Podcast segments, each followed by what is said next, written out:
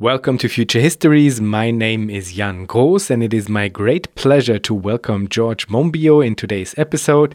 He's a prolific author, journalist, and activist, and this episode came together through a collaboration with Communia, who, together with BUNDjugend, put together an edited volume on the topic of public luxury, a concept coined by George Monbiot. The book is called Öffentlicher Luxus and it was published by the great Karl Dietz Verlag Berlin.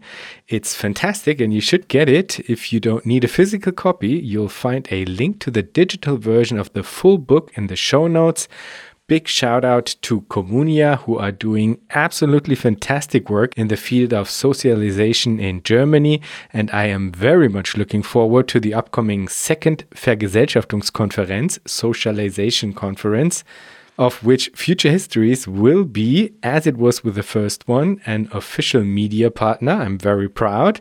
So, more on this soon. What you will also find in the show notes is a link to a workshop held by Communia on the topic of public luxury in February in Vienna. I think you can still register to this one. So if you're interested in the topic, go ahead. You'll find the link in the show notes and maybe we will see each other there. Before we start, I would like to welcome Alexander as a patron of Future Histories, and I want to thank Lucas and Samuel for their donations. And now, please enjoy today's episode with George Monbiot on public luxury.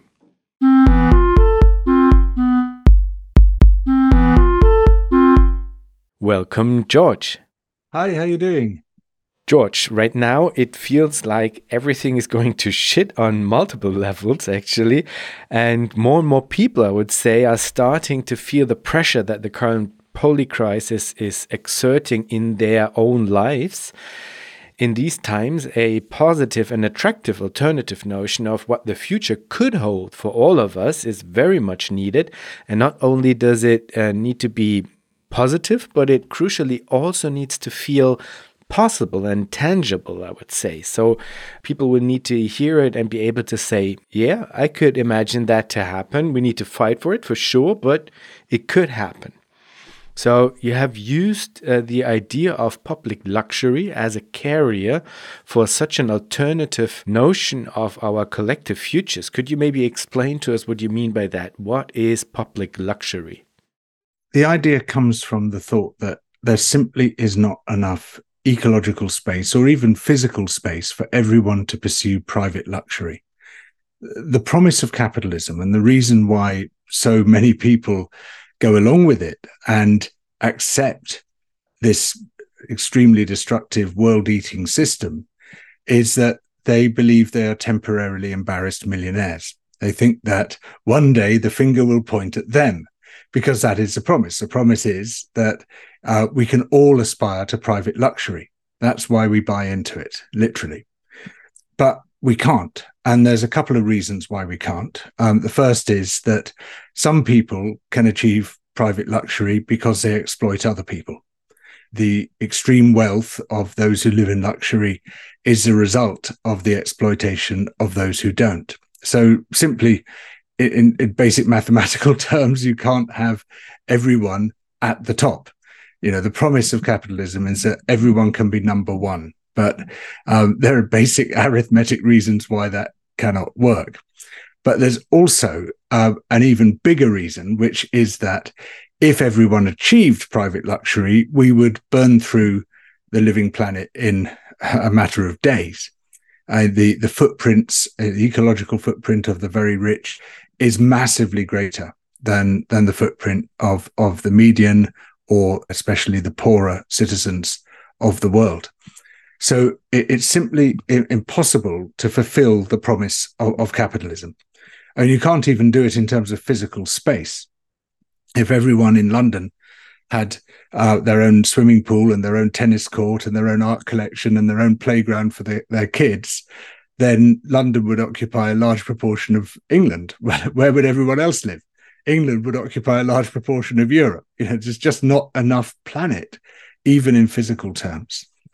But public luxury, which means magnificent public swimming pools and tennis courts and art collections and playgrounds and public transport and all the other things that people try to achieve with their own money. But if we achieve it together, not only does that create space for people rather than taking it away from everyone else, but it can also be achieved at much, much lower ecological cost because you need only create one set of tennis courts or one large swimming pool for thousands and thousands of people to use rather than individuating the provision as private luxury does. And so my call is, is for what I call private sufficiency, public luxury. You know, I think it's perfectly legitimate for us all to have our own modest private domain, our, our own modest home and and the particular things that we need to lead a decent life within that home. But if we want to aspire to luxury, we should do it within the public domain. That doesn't just mean state provision, incidentally, it can also mean community ownership of resources, which in some cases can be more appropriate. Okay, maybe let's dig a little deeper into that and maybe paint a picture that is that has a bit more detail uh, when it comes to how this might play out for all of us. Because as you pointed out, there's an upper limit um, and there's a lower limit. So, what would these lives look like? What would be examples for public luxury, but also for the sufficiency that we will uh, engage in. So, how much is luxury in the public sphere and how much is sufficiency in the private sphere? It's hard to draw hard and fast boundaries, um, not least because the science keeps changing. We keep discovering, well, how much tighter it's getting every year. There was a new paper published uh, just two weeks ago showing that we, at current levels of emissions, we really have just six years left before we exceed a 50% chance of breaching 1.5 degrees of, of global heating. And so there's almost no space left. We have an extremely tight carbon budget. Ecological budgets could be even tighter. I mean, we, we are breaching planetary boundaries left, right, and center. You know, the planetary boundaries um, framework, which has been established by by scientists, is very useful, but it it's quite crude at the same time because it lumps everything together. You know, it looks at novel substances, for instance, or it looks at biodiversity loss, or it looks at um, land use transformation. But these things within them, there are thousands of different ecosystems and fa- thousands of different impacts taking place. And when you break it down in a more granular way, you see that we are just on the cusp of pushing loads of ecosystems past their tipping points. If you look at what's going on in marine systems, for instance, combination of industrial fishing, of pollution, of global heating and the acidification of the seas is is it's already destroying tropical coral reefs. It's destroying entire ecosystems. We've seen it with the Grand Banks off Newfoundland you know, people say it's fisheries collapse. It's not, it's ecosystem collapse. Uh, we see it again and again and again, cascading collapse all over marine systems. We've seen it very similarly in many terrestrial systems, perhaps the most dangerous of which, from the human point of view, is the collapse of soil. Uh, 99% of our calories come from the soil. And basically, in all these cases, the more we know, the worse the situation looks. So the tighter the budget has to be. A few years ago, people were saying, well, the um, sustainable budget for carbon emissions or greenhouse gas emissions is the equivalent of two tons per or two tons of carbon per person per year. It's a lot tighter than that now. Um, I haven't seen a calculation published in 2023, but it's almost certainly below one ton. And yet, the 1% on average are using 70 tons of carbon per year whereas billionaires on average use about 7,000 tons to, in some cases, 20 or 30,000 tons of carbon per year. Now, you know, uh, let's go back to the promise of capitalism. It's that we're all going to be those people one day. Well, how is that possible? You know, it just can't be done. You can't all run private jets and super yachts and giga homes and all the other um, appurtenances of being a billionaire. So it's all we can say for sure is that it's really, really tight and it's probably tighter even than we think. We're in emergency mode now. And And of course, that's a very dangerous situation politically as well as ecologically, because it means we're hitting political cliff edges. And we've seen what seen in the Netherlands what happens when you when you hit that cliff edge. So so scientists have been warning in the Netherlands that it had a nitrate crisis from the 1980s onwards, but the successive governments were very slow to act. Um, they didn't put in the measures which could have addressed that problem slowly and and painlessly, where every year you can just dial it down a little bit until you get below the, the, the limits you need to reach in order not to cause ecosystem collapse. But because governments kept kicking the ball forward to the next administration and the next one and the next one. It's not my problem. It's uh, within the next four or five years, it's not going to mature as a problem. So we can just leave it. You get to a situation where suddenly there's a, a legal challenge. It's breaking European law. The state council says you have to take action. And you, you have to go from a situation of massive nitrate pollution to very little nitrate pollution within an extremely short space of time. And that means taking quite drastic political action, including saying we're going to have to shut down certain livestock operations. And that then triggers a massive political backlash, as, as we've seen.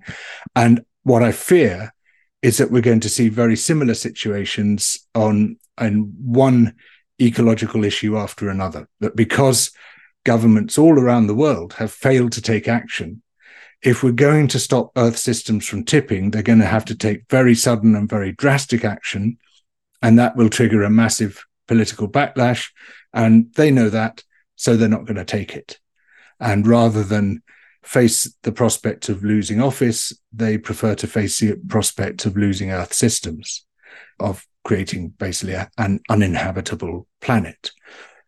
So we're not in a good place. You know, always when we're discussing these issues, you know, you say, well, I wouldn't start from here. But unfortunately, we don't have much choice about that. This is where we are. It's it's a bad place. And just just to add to this, I hope you don't mind me sort of riffing on this a bit because it's it's uppermost in my mind at the moment because of the dire situation we're in in the UK. And the UK is a very good example of how badly wrong things can go, even in an extremely rich nation, a nation which has been exploiting much of the world for, for centuries, harvested a huge amount of money and wealth, and yet is now facing extreme social dislocation, extreme poverty, and the collapse of public services. And that's the result of 40 years of neoliberalism. We call it different things. Some people say, oh, it's Thatcherism, it's Reaganism, it's austerity, it's Trussonomics. There's all, all these sort of individuated um, th- names for what it is, but it's not. It's the same doctrine which has been pursued now for about 40 years. And the result is that we have massive funding deficits in just about every single public sector. So, for, in some of them, they are quite clearly estimated in the National Health Service, for instance, it's a 200 billion pound deficit since uh, the Conservatives came back into office in 2010. For sewerage, it's about 600 billion. The rest of the water system would probably take that up to around a trillion pounds that need to be spent to get a 21st century water and sewage system in this country. We've got a crisis of school buildings collapsing because they were built with inferior materials and they weren't designed to last and they've never been upgraded. There hasn't been a full school rebuilding program for a long time. That would be a few more hundred billion to, to resolve. Similarly, with a lot of domestic buildings, we now see big tower blocks in danger of collapse. We still see them covered in flammable cladding, which could cause more Grenfell Tower disasters. We've got a massive deficit in the provision of social housing, probably another trillion or so. You start adding it up, and you are talking many trillions of pounds of spending if we are to just sort of get back to a situation in which there is general provision for, for the people of this country. So it is a very dire situation. You know, we, we have this this great crunch coming. We've got the ecological crunch. You know, people talk about a climate crisis. It's an Earth systems crisis. It's every single Earth system now is is is heading towards tipping points. and we have a massive fiscal crunch as a result of these years and years and years of neoliberal austerity, cutting public services and diverting the money instead into the pockets of the very rich.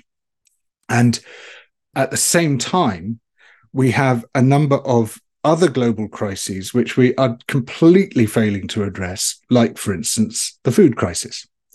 And we didn't really have much of a food crisis until recently because it all looked as if it was heading in the right direction. There were you know, quite strong hopes that we were going to meet Sustainable Development Goal 2.1, which is eliminating global hunger by 2030.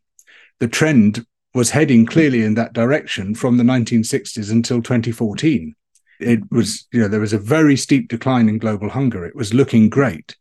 And then in 2015, it started ticking up again. And now we've already lost about 10 years of that progress because there's an extra 120 million people hungry now, even by comparison to 2019. You know, it's, it's a really, really frightening situation. And what we could be seeing on top of everything else is systemic global food system failure, similar to the failure of the financial system in 2008, which was just about to collapse before it was bailed out with massive government spending. Can we bail out the food system? You know, they managed to save the financial system by inventing future money. Quantitative easing was the creation of future money. You, you can't save the food system by creating future food. So we got all these massive converging crises. You talk of a poly crisis, you're quite right to do so, but I think it's even bigger, much, much bigger than most people assume. So, you know, I know we're trying to be optimistic here, and and uh, we will come to this, but but we just have to accept the reality of how blinking difficult this is, um, of how many things are all converging at the same time, and how uh, we will look back to the past 60 or 70 years, well, really since about 1945, as being a, a, a golden era by comparison that to everything that will follow. There, there is no repeating that time. We we burnt through resources at a phenomenal rate. We can't do that anymore. Um, that helped to generate a great deal of liquid wealth with which we were able to build public services. But that then was reversed deliberately and very effectively through the neoliberal era from about 1979 onwards, and and the deficits are such that we will never ever plug those holes. We won't get to back to the era of generalized prosperity that we had before. That we just have to accept. So we have to make the best of a very difficult and shall we say suboptimal situation. And we have very little time in which to do it. And so as a result of that, we have to use all remaining available resources, planetary and financial, as efficiently and parsimoniously as we possibly can. And that is a very powerful reason, I believe, for pursuing public luxury rather than private luxury. Right. And I think also it's an important point when it comes to this political question that you addressed because we will have to get people on board. And you stated that the the form of luxury that we had here in the west for some time now will have to have an end.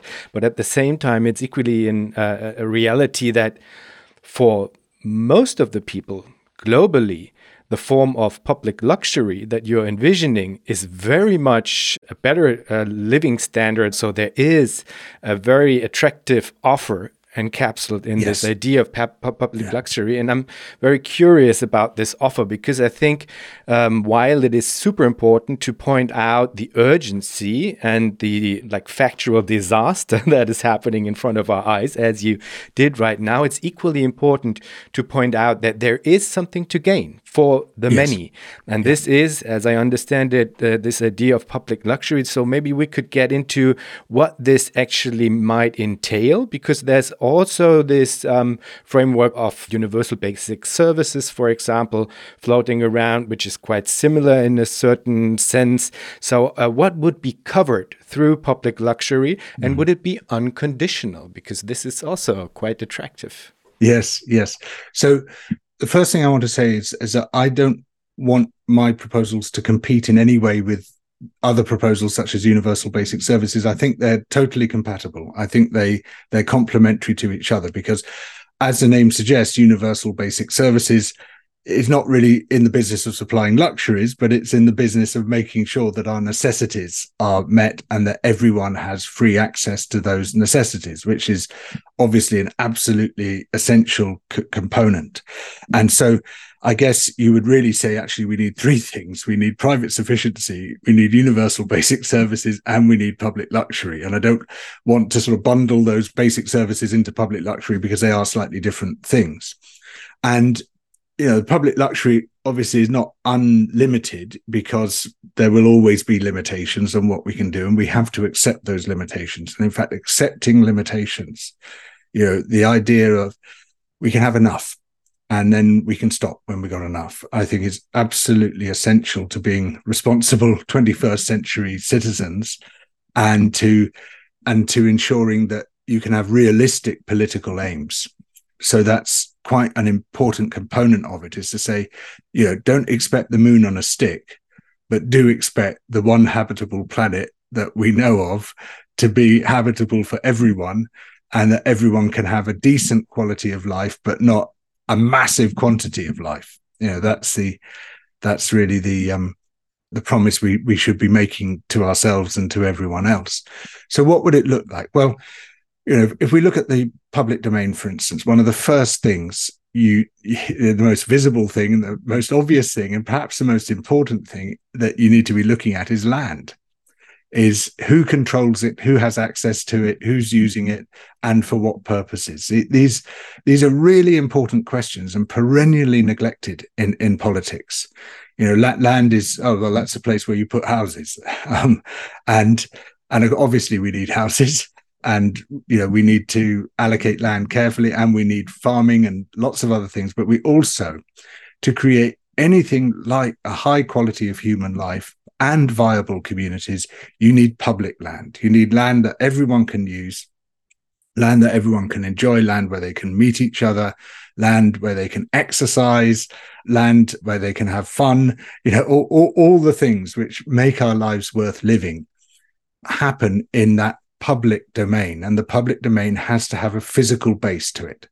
And I'm not saying that it's all going to be open land. There needs to be land on which you can build public buildings and do indoor activities which are luxurious and which enhance our quality of life, such as a luxurious indoor swimming pool, for instance, and and other great community facilities that that, that you can envisage. But but you know, it's allocating that land is really at the core of it and to say we are setting aside land which cannot be captured by private interests, which, which cannot be enclosed, to use the old term of you know, the capture of land by private interests, and will belong to to the public. That and uh, as I said before, that doesn't necessarily mean the state. In in many cases, it's far more appropriate that it belongs to the community and becomes a commons. And and a commons really is at the core of this. A commons is a crucial neglected sphere of the economy. It's not it's not private, it's not state, um, it's not capitalist, it's not communist. It's a different sphere altogether. A commons is a a resource which is managed by a community. Nobody owns it um, definitively because you have a duty to pass it down to future generations in in in the same or better state in in which you found it. It's either um, the resource itself or the output of the resource is shared equally between the members of the community, and it creates uh, benefits for everyone who, who is involved in it. And we have some very good examples in all over Europe. Yeah, public park, which is owned by communities. Uh, there are some. Some of them are mostly state controlled, but but community-owned parks are a great example of a land-based commons. In the UK, we have a system called allotments, um, where land is set aside for people to grow food on, and and this was it was basically a sort of substitute for the proper land reform that we needed in this country. It was a bit of a sop. Uh, we say, okay, we've, we've taken most of the land away from you. We'll give a little bit back so that you've you can feel it hasn't all gone. And actually, these allotments have turned out to be really important for for people's well being.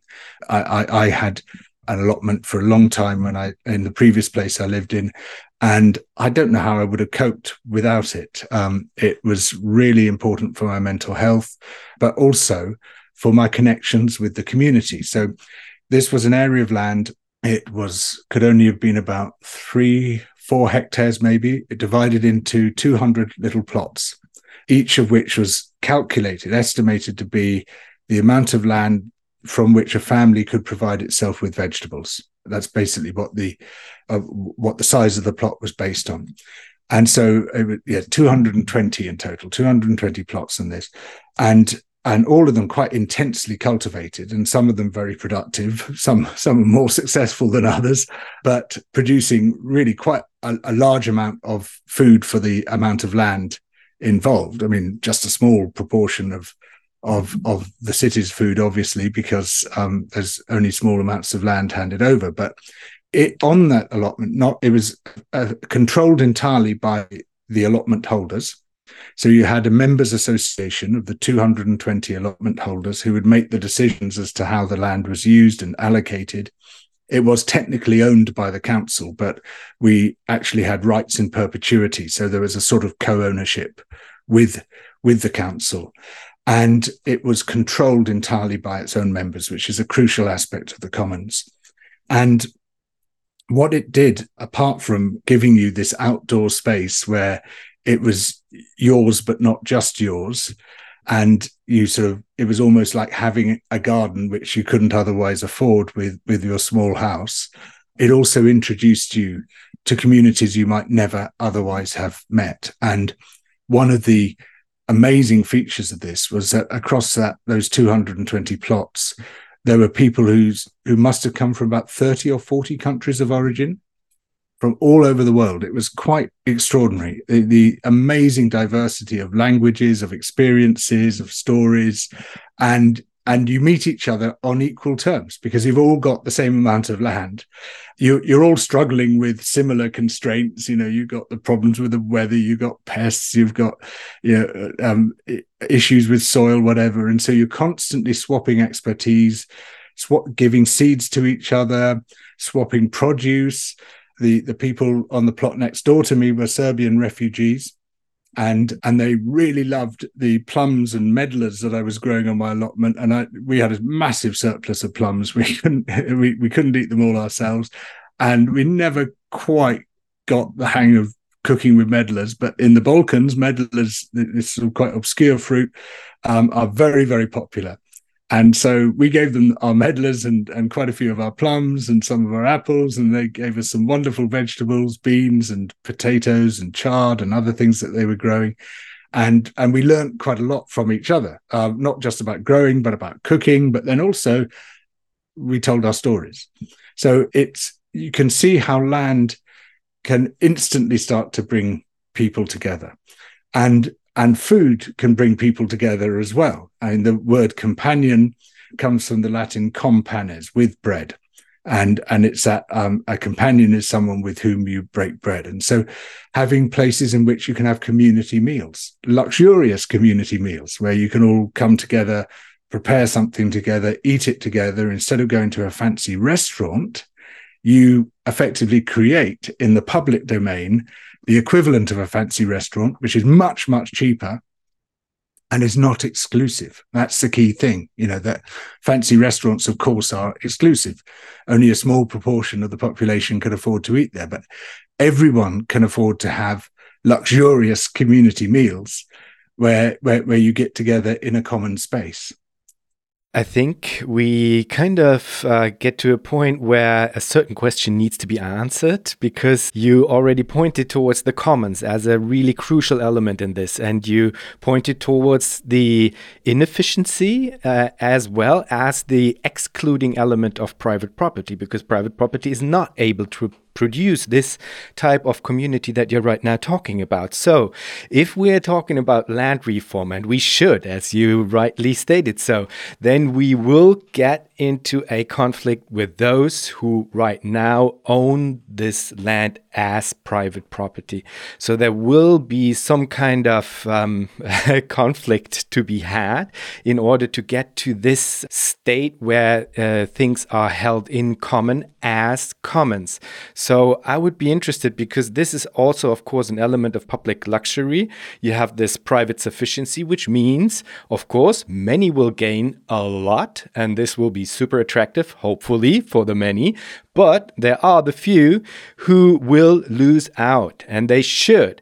But right now, as it happens, those are the people who have the political power, who have the economic power, and I, I'm sorry, but I have to add, they have also the military power. And if we think of something like the uh, democratic socialism of Salvador Allende and how this played out, we will have to think about this as well. So, how do we get to a point where we will be able to implement this type of sharing in common, which will lead to us sustaining the planet in a in a way that is actually sustaining it. Yes, thanks. Yeah, no. Again, we have to concede. All this is very difficult. You know, if I were to come on this podcast and say, "Yeah, it's easy," we just do it like this, then I, I would be lying to you. You know, these these are we're up against a lot of constraints, not least because, as you so rightly say, they have the resources and they have the power, and this hasn't come about by accident. Part of the whole point of neoliberalism was to turn economic power into political power, to to return to a situation of plutocracy to displace democracy. That was very much the thrust of it. William Davies at Goldsmith um, College has a lovely definition of neoliberalism, which is the disenchantment of politics by economics and it's it's basically it was an assault on democracy. I mean, democracy is a problem that capitalism is always trying to solve. And neoliberal ideology is a very effective means of solving that problem. And what we've seen worldwide is power being sucked out of democratic institutions. They've been hollowed out, as Professor Colin Crouch has argued. And you end up with a kind of neutron bomb politics where you've still got the institution standing, You've still got the buildings, you've still got the protocols, you've still got Parliament sitting and talking, but actually power has bled away into other spheres. It's gone into private discussions between governments and oligarchs.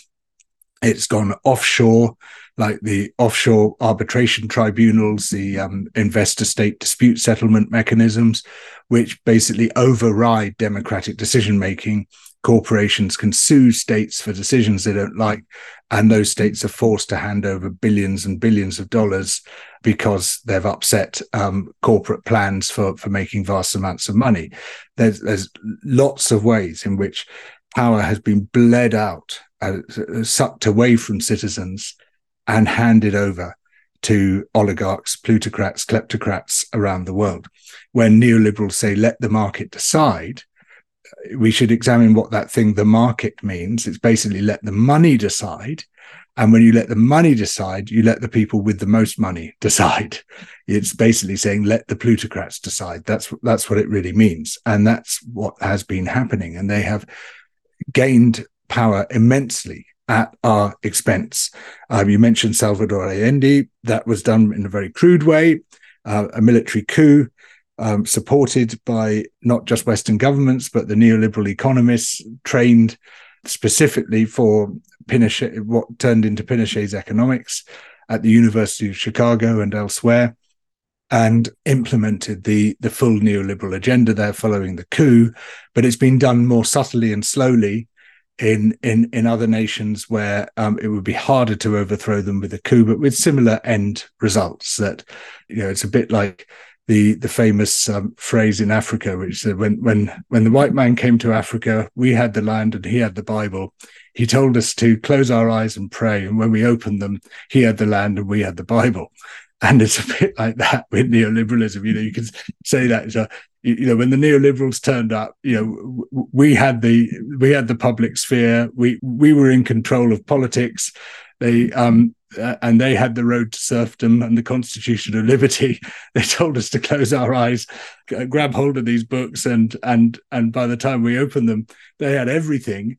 And to hell with the supposed neoliberal principles in those books, it was socialism for the rich and neoliberalism for the poor. Um, and and so again, we're in a very difficult position where we have to displace that existing power in order to return both to democracy and to a lively public sphere. And that includes land. Now, there are plenty of non-violent mechanisms of doing this, and taxation is, is the most obvious one. You um, start introducing land taxes. You make it expensive for people to own large tracts of of land, which could be in the public domain, and you can start to to push it in a more democratic direction. But as you say, people are going to resist this. The people with the power will resist this very hard. And you know, the only thing that is in our favor is that we are many and they are few. You know, they might have the money, they might have the media, they might have the ear of government, they they might have the weapons. It does require massive, massive mobilization. And you know, we've seen there are many instances in history where mass mobilization overturned extremely rigid power structures. I, I think that there society is a complex system, right? And, and, all complex systems have equilibrium states and they have tipping points, and they can tip from one equilibrium state into a different equilibrium state. And society, I believe, has two equilibrium states. One is impossible, the other is inevitable. And and you're in a, in any at any one time, you say your situation is impossible. It appears to be impossible. You know, if if you looked at um, women's suffrage, for instance, if if you went to the sort of 1890s in most parts of Europe and said, you know, will women ever have the vote? Impossible. It's just not going to happen. The, the patriarchal system is simply too powerful. The men are never going to give up 50% of their power. How is that ever going to happen? It's just impossible. And within a few decades, it became inevitable. You know, but once it had happened, you look back and so well, of course that was going to happen. How could that not happen? You know, and the same goes, for instance, with um, gay rights and equal marriage in the 1980s. If you'd said, you know, what are the prospects across Western Europe for for, for equal marriage, equal marriage legislation passed by governments? Impossible. You know, it's society is homophobic. Homophobia has been there for centuries. Um, it's it's just part of how society is. We got we're up against the conservatives. We're up against the church. We're up against all these massive forces in society. Then a few decades later, well, of course that was going to happen. It's inevitable. You know, same with abortion, same with certain aspects of women's liberation. Obviously, still a long way to go. Same with smoking. When I was in my 20s, uh, quite a long time ago, um, every public space was just a fog of blue smoke. And now in, in my country, if you see anyone smoking, it's like they're at high school again, they're hiding behind the dustbins, furtively taking a cigarette. You know, we we see these tipping points have happened again and again and again. And in every case, they've gone from impossible to inevitable. You know, it, it, it can't happen it was bound to happen. Those are the two equilibrium states for any issue in, in society, and, and they tip. So, so it's very easy to create a completely pessimistic picture and say that can't possibly happen. You know what the what, what I sketched out at the beginning sounded pretty pessimistic, but that's only because we we are sort of lo- always trapped within our moment you know, we conceive the future as repeated instances of the present, and we imagine it can't possibly change. But that's because we tend to regard society as if it were a simple system and not a complex system. And, and this is, I think, one of the greatest deficits in our education. And so few of us are ever taught in school or even in university about how complex systems function. We're taught about complex systems, we're taught about ecosystems, we're talking taught about social systems, but we're taught about them as if they were simple systems with like circuit diagrams, you know, as if it were an electrical circuit or a plumbing map. This is how this is how the economy works. This is how an ecosystem works. But actually, it just doesn't work that way. It, it, it works in completely different ways to a simple system. Change does not happen in linear and gradual ways in a complex system. It, it, tends to absorb change, absorb change, absorb change. And during that whole time, you you it plateaus and you think nothing's going to change. This is just how it is. And then suddenly, bang, it tips into a different state. So, so you know, this is absolutely not a counsel of despair. At any moment in history, you would seem to have very good reasons for despair And then a few years later, you say, why was anybody despairing about that? Of course, it was going to happen. Yeah, and I, for once, am absolutely in the camp of alternative, uh, desirable futures can definitely happen. And actually, they must happen, or it will be barbarism for sure. And so uh, you would not have to convince me, but I have to add that the examples that you gave me, like gay rights or voting and stuff like that, um, that these are examples that are quite a bit different from a crucial topic that will need to be addressed, which is property. So we have been there before in the in our conversation, and I think there's a really good question that you asked within your text, uh, which is which which should be quite obvious, but which is so ingrained in a form of naturalization of private property that people yeah. tend to not ask it. And you ask, yeah. what gives you the right to appropriate parts of nature just because you have money? Yeah. So there's yeah. no intrinsic connection between the two, actually. Mm, but no, in our no. societies, uh, people tend to believe there there is, but it isn't. So if we if we acknowledge this, that there is no intrinsic connection whatsoever between the two, then we will get to a place where the whole way in which we engage with nature, the the um, let's say socio-metabolic mechanism that we set up for our social relation uh, with nature, that this will need to be based on fundamentally different paradigms, so to speak, not paradigms that derive rights of uh, uh, nature abuse from money and private property, but they will have to be enacted in a very different way. And there is a, an, I think, interesting and very much uh, related research strand around questions of democratic economic planning or democratic planning in a more broader sense that I think would be a very fruitful ally in this. Mm. and I, I would be interested if this is something that you engage with, because if we say that money should, and markets for that matter, should not be the um, steering mechanism, um, or at least the dominant steering mechanism through which this relation is mediated, then the question comes up what should it be then? What would be the alternative? And of course, the first thing that comes up is it should be democratic, but then the questions actually course, come up even more. So I would be interested. What what is yeah. your thinking around these questions because they are so crucial and the heart of the whole thing? I would say. Yeah, no, all good and absolutely crucial questions. I would actually say they're not that different from the women's suffrage question because you know if if you go back to the 19th century, you know there was it was just an absolutely implicit plank of political systems that men should control and even own women. You know, there were legal instruments giving men effective ownership over women and over ownership over all their resources, ownership of their decision making, all of that. And and it was just for the for the great part of society unquestioned. That was just the way it was. And just as there is no intrinsic connection between the numbers of your in your bank account and your right to own vast tracts of natural wealth, there was no intrinsic connection between being male and your right to own and control women. But those things were assumed to be one and the same.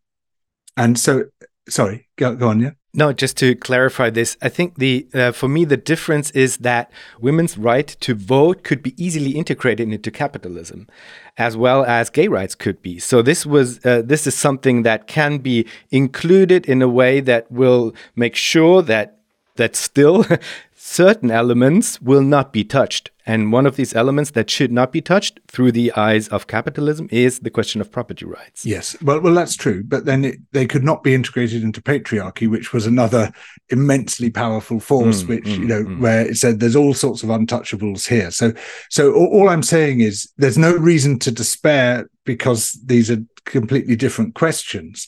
It was just as implausible a few decades before it happened that women would get the vote as it is that we can have a, a democratic use of property and, and, and a democratized economy. And the necessity, the urgency is just as great.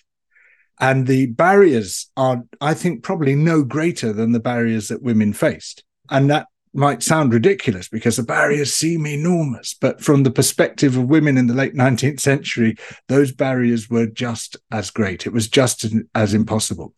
And so, you know, we are in the impossible equilibrium state. But there is an inevitable equilibrium state as well, which, which can can be reached. Now, the question is, can it be reached without crisis? Almost certainly not. You know, there, there will be crises which um, both you know, are, will be extremely tough, but also create opportunities for changing things and for saying, well, this system does not work. how, how much more obvious can it be that this system does not work? And yes, uh, what we have to do is to challenge something as fundamental to social conditioning as patriarchy was. And that fundamental thing we have to challenge is that some people have more right to the world's natural wealth than other people have.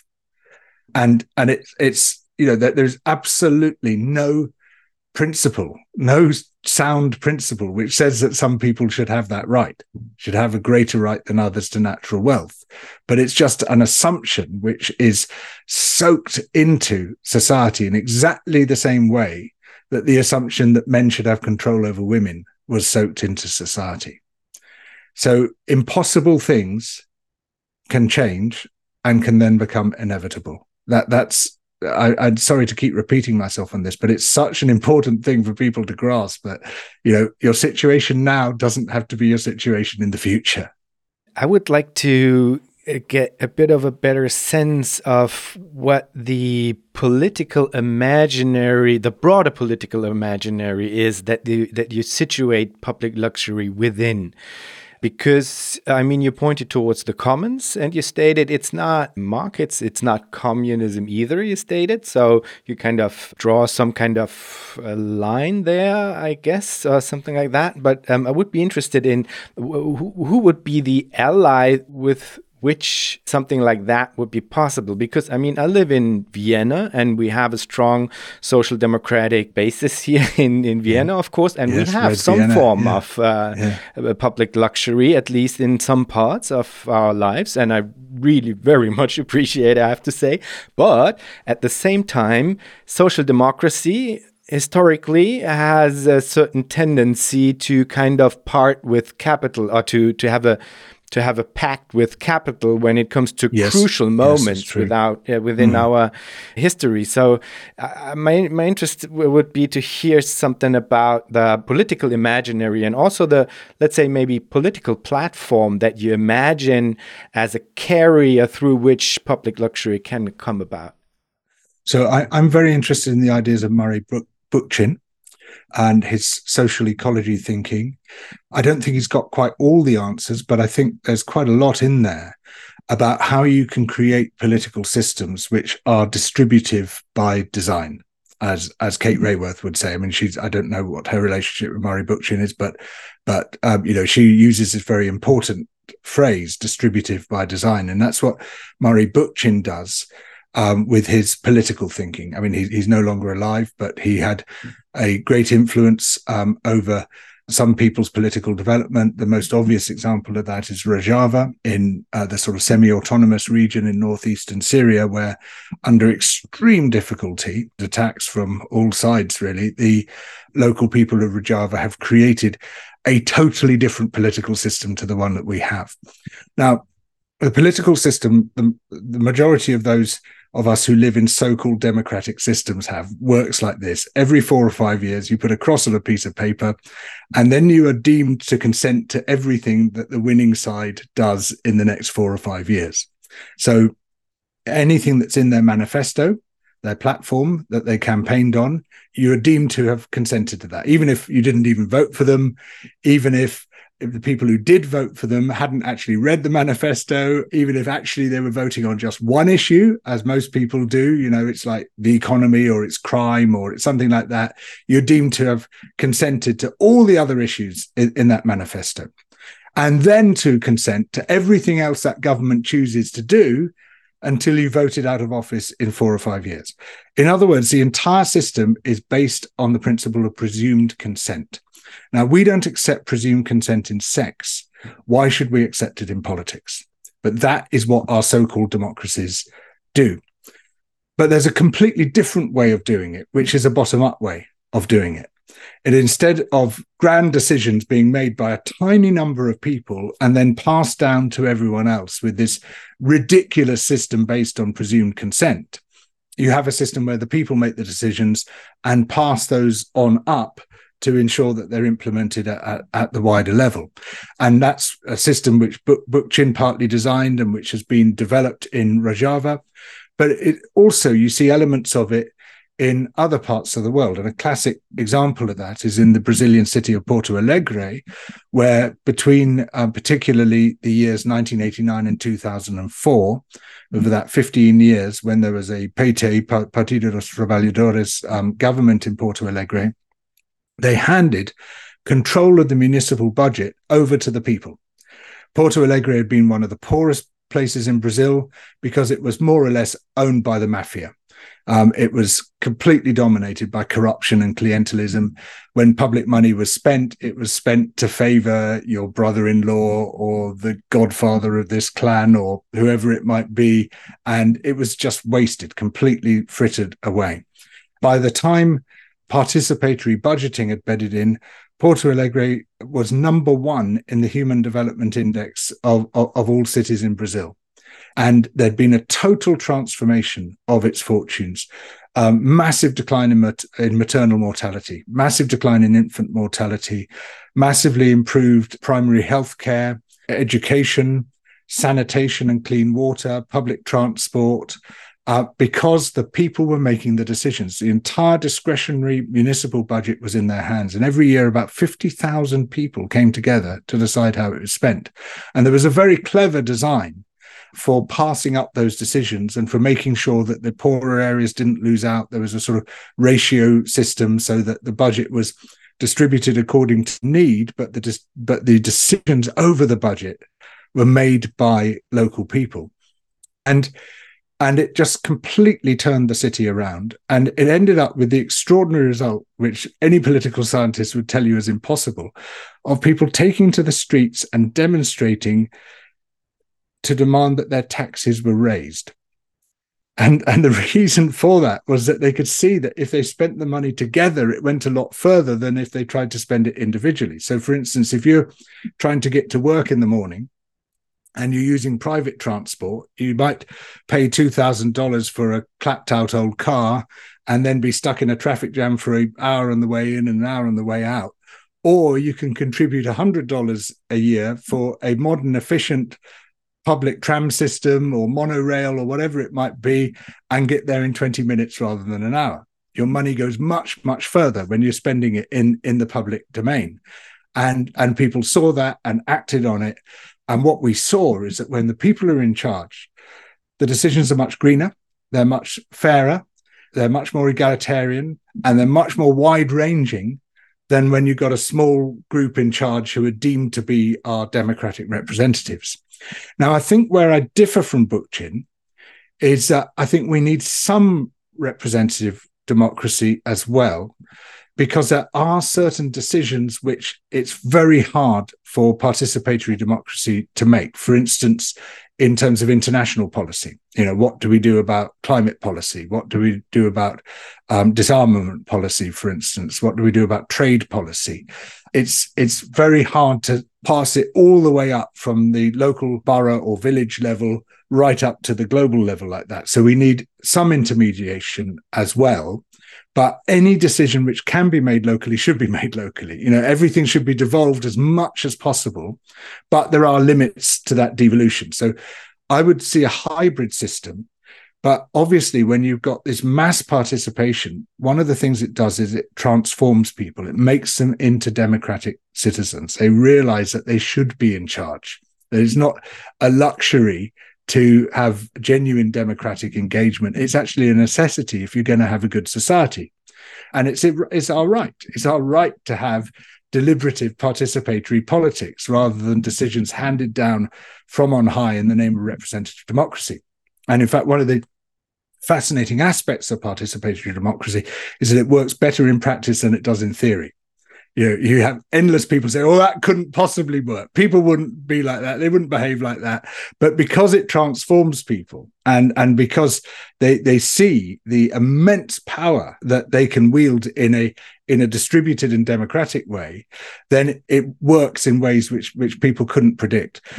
And what that does then is to ensure that representative power, if you've still got some representative democracy, can't get ahead of the people. It can't run away from us because we become much more engaged and politically literate citizens than we were before.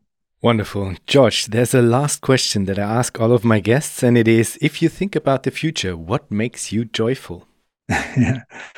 What makes me joyful is the incredible bravery of certain people and certain movements. That what we've seen all over the world, even in the most impossible situations, totalitarian situations, um, situations where you can so easily be imprisoned for life or killed.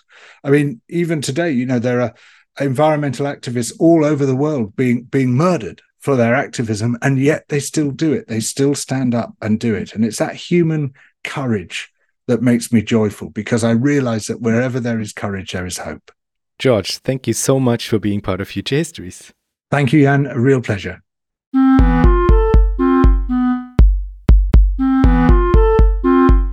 That was our show for today. Thanks a lot for listening. If you want to support Future Histories, you can do so on Patreon. For this, visit patreon.com slash futurehistories, or you can simply tell a friend that you liked the show and that he, she, or they might like it as well. Thanks a lot, and hear you in two weeks.